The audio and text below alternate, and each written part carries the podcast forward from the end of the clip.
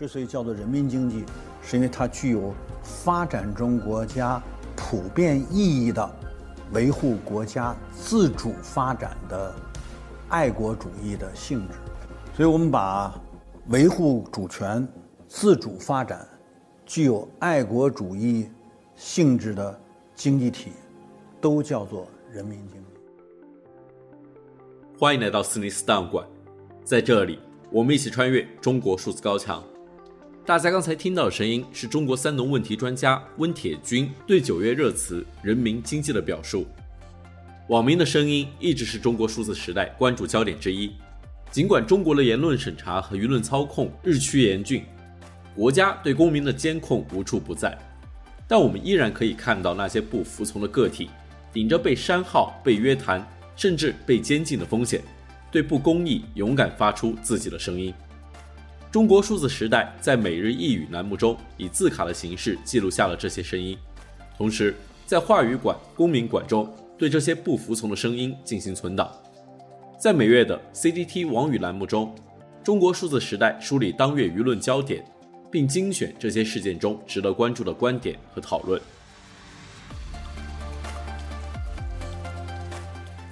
一，本月热词：人民经济。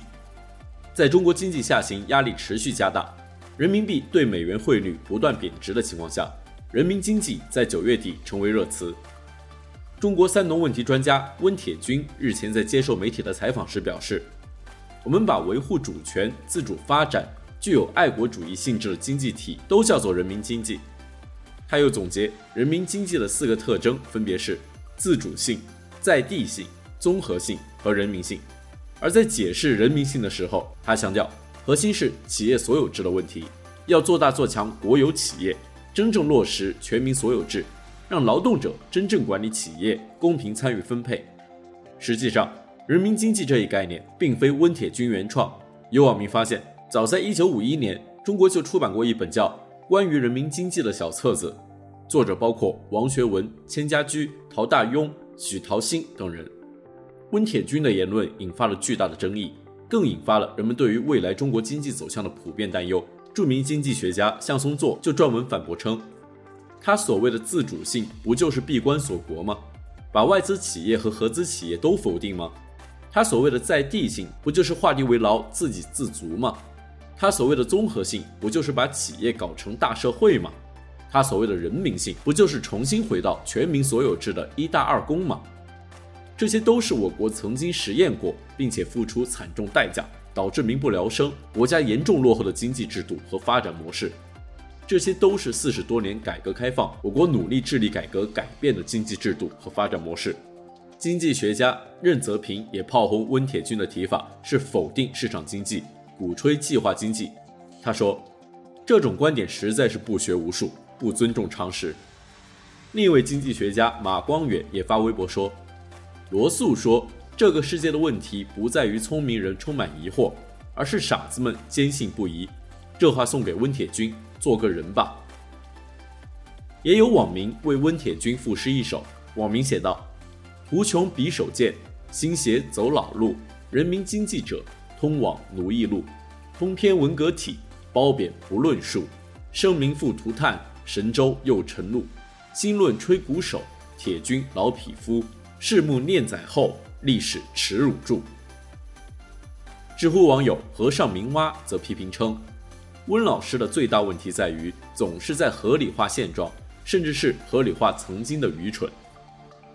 微信公众号量子学派则发表了白格尔的文章，以工地悲剧和纳什均衡论证了为什么人民经济行不通。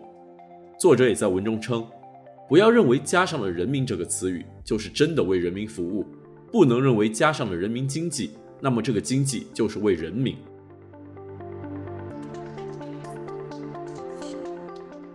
二，网语焦点。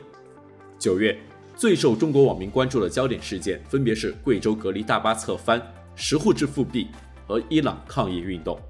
我们将选取围绕这三起事件值得关注的观点和讨论。九月十八日凌晨，贵州发生了一起客车侧翻事故。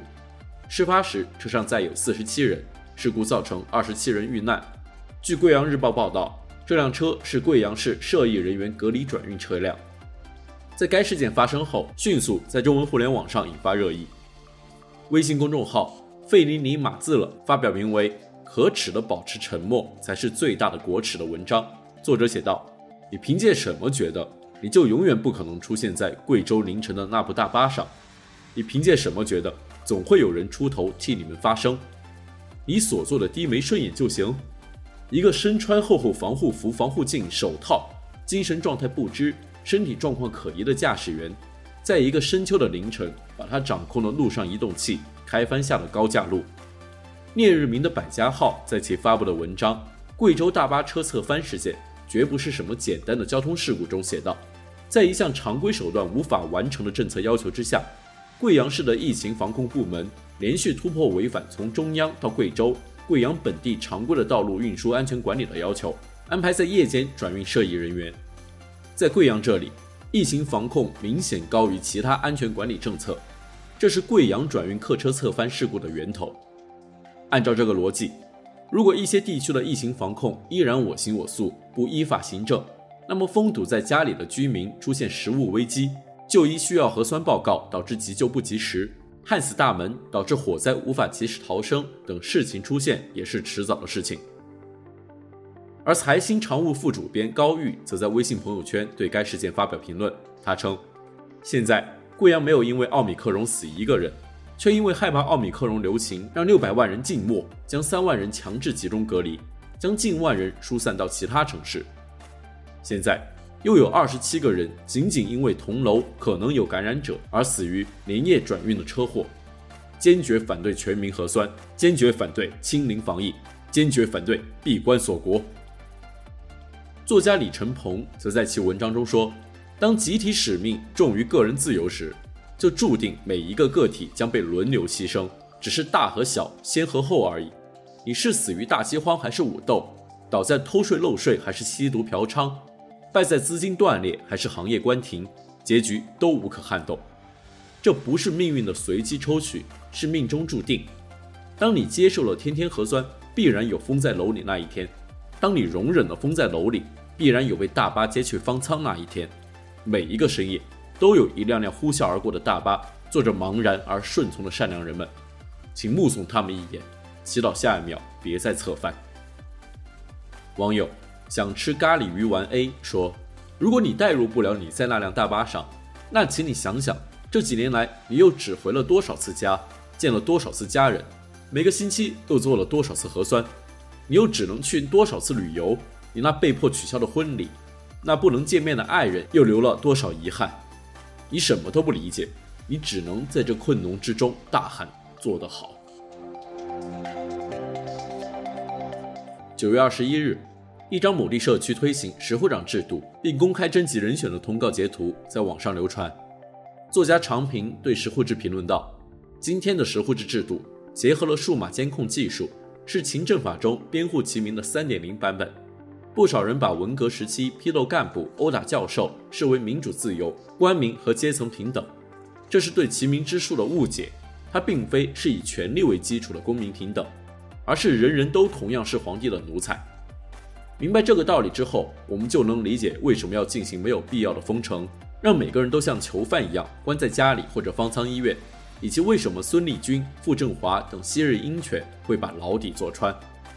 网友沈树慢撩说：“你不拿自己的国人当人，拿国人当牲畜，一天两天我们忌惮你们的暴力，我们忍；但是十年、二十年后呢？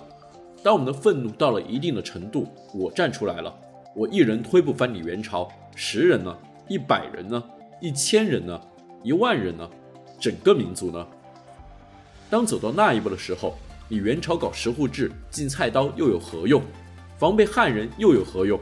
人心才是最重要的关键。真把人逼到了变成洪水猛兽的地步，那么你们也离垮台不远了。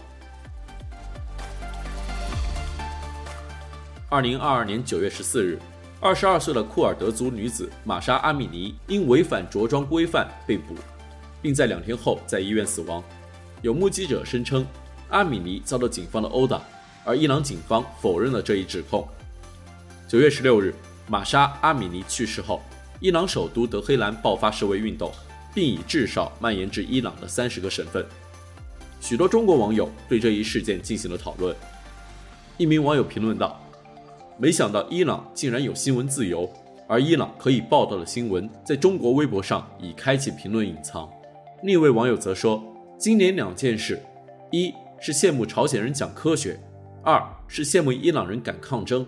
放十年前，我要是跟谁说这两件事儿，一定是脑子瓦特了。”还有一名匿名网友说：“我们的口罩已经变成了伊朗的头巾。”问题是，人家伊朗还能上街抗议，我们能吗？